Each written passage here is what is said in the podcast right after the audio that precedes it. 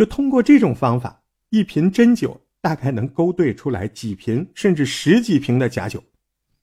而且，鲁迪为了让仿冒的酒不那么容易拆穿，他还大量的购入什么呢？木塞呀、蜂蜡呀、仿古效果的标签呢？啊，为了让标签看起来更有年代感，故意的做旧。然后呢，他从各种高级餐厅收集来的聚会招待后存留的空酒瓶泡在水里，将酒瓶上原本的标签用水泡掉，用蜡或者胶水粘上去有仿古效果的标签。哎。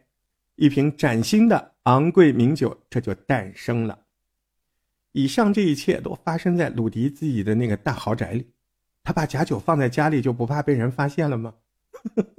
或许这就是一种对自己极度自信的表现。但有句话叫“天狂必有雨，人狂必有祸”，他就不该这么放。他这一放，就给后面的事情败露伏下了伏笔。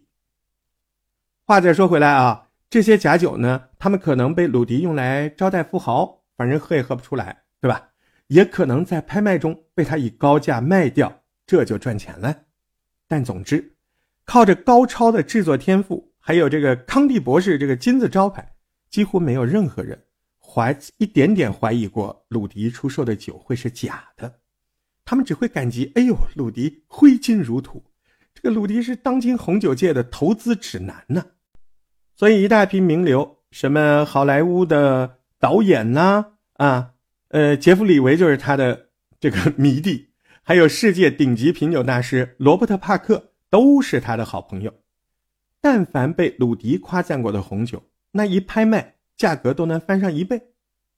二零零六年，眼看此前这个红酒造势啊，达到想要的效果了，鲁迪要干一票大的了。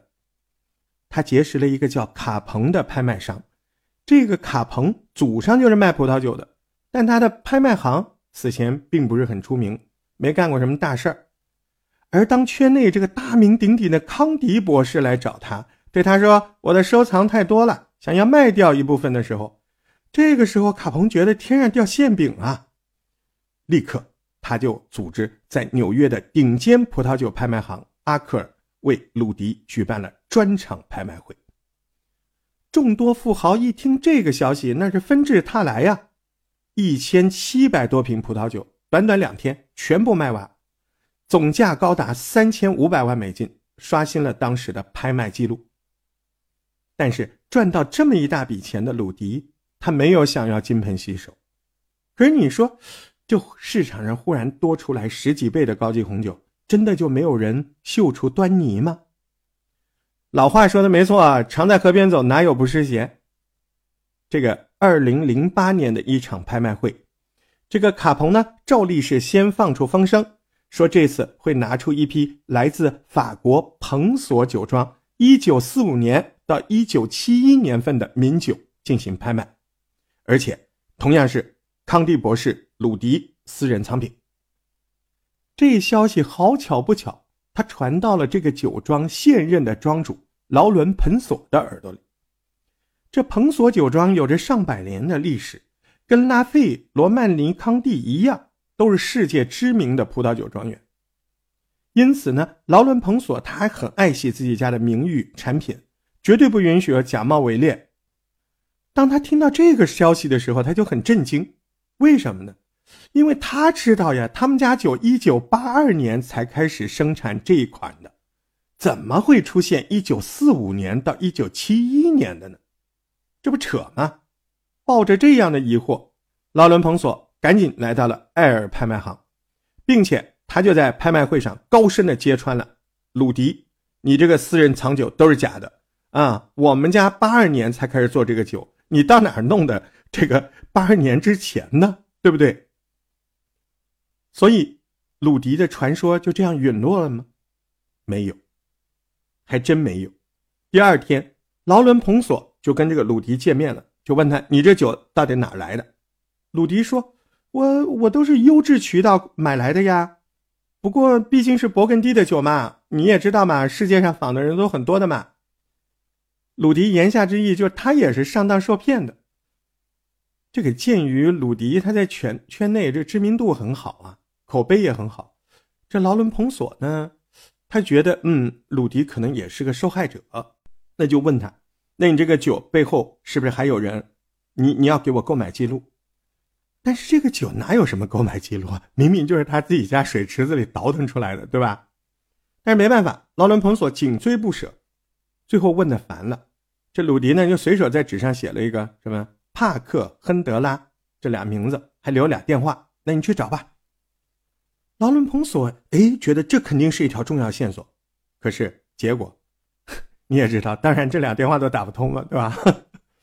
锲而不舍的劳伦·彭索，为了这张纸条，他还辛苦嘞，他跑到亚洲、新加坡、香港、台北啊，整个亚洲一段一段跑，最后才知道，在印尼，你随便吼一嗓子帕克亨德拉，啊，这名字能有三四个人回头看你。这两个名字一组合，就成了帕克·亨德拉嘛。正当劳伦·彭索被耍的脑瓜子嗡嗡的时候，另一个人出现了。这个人叫比尔·科茨，亿万富翁，不是比尔·盖茨啊。这个人叫比尔·科茨。这个比尔·科茨这个亿万富翁就接过了调查鲁迪身份的这个接力棒。他怎么参进来的呢？这个比尔·科茨呢，是老美。佛罗里达的一个妥妥的富二代，不光家里有钱，人家还凭自己本事成立了一家能源公司。这老头呢，生平有两个爱好，一个爱打官司，第二个爱收藏红酒。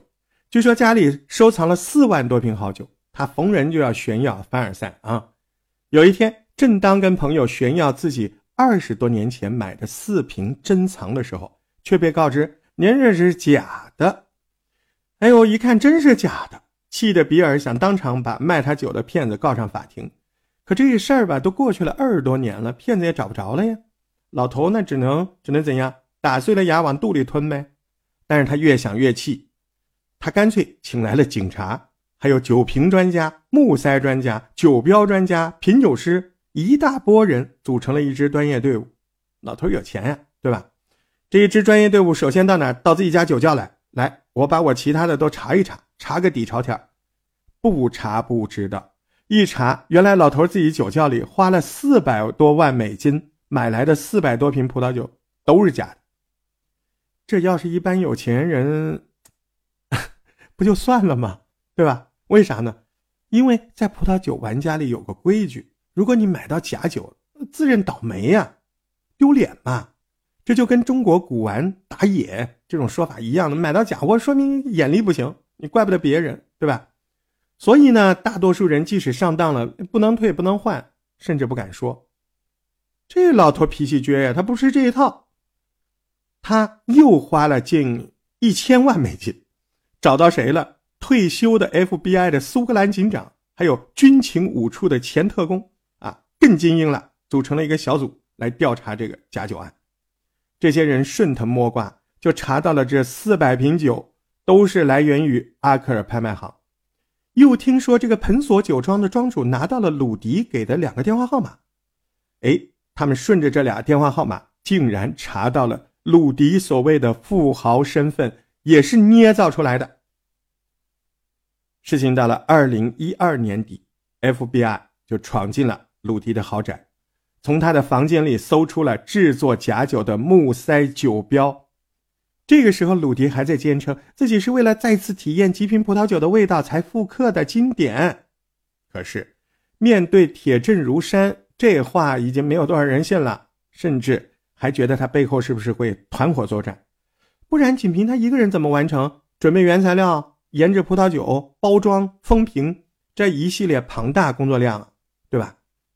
最后。鲁迪因为制造假酒诈骗被判了十年，并且要向受害者支付两千八百四十万美金的赔偿。这事儿就这样了吗？哼，正片上场，哼，吓死你！所有人吃惊的事情这时候发生了。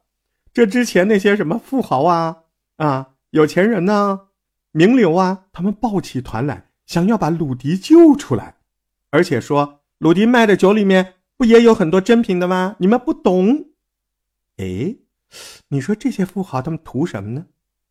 你要知道，鲁迪风光无限的那几年，他至少卖出了上万瓶酒，市值都超过了三十个亿。你说如果大家都说鲁迪的酒是假的，那以前高价买的酒，那不就全砸在自己手里了吗？你看套路啊！二零二零年十二月，鲁迪因为表现良好提前出狱，现在已经没有人知道他的行踪了。有的人呢说他已经被遣回了印尼了，有的人说富豪找他去做品酒顾问。哎呦，感叹呢！一代大酒枭，人家毒枭，他酒枭，传奇。你看看哈，这些高超的画师，哎呦，去造假币；高明的化学家啊，去弄毒品。哎，都是天赋用错了地方，真是很可怕。好了，到站下车，天天大石头播客茶水间，下次再聊。